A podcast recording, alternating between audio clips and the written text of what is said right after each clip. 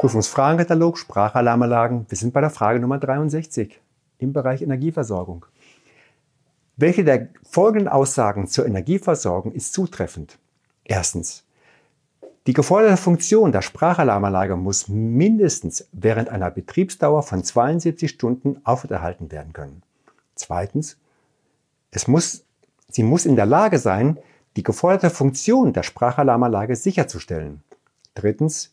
Die Ersatzenergiequelle muss für eine Alarmierungszeit von mindestens 60 Minuten nach Ablauf der Überbrückungszeit ausgelegt sein. Viertens, sind Batterien in Reihe geschaltet, dürfen maximal drei Reihenschaltungen parallel geschaltet werden. Eine Antwort ist richtig. Welche nehmen wir? Wir sind für die, für die Antwort 2.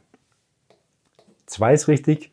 Sie muss in der Lage sein, die geforderte Funktion der Sprachalarmanlage sicherzustellen. Vielen Dank.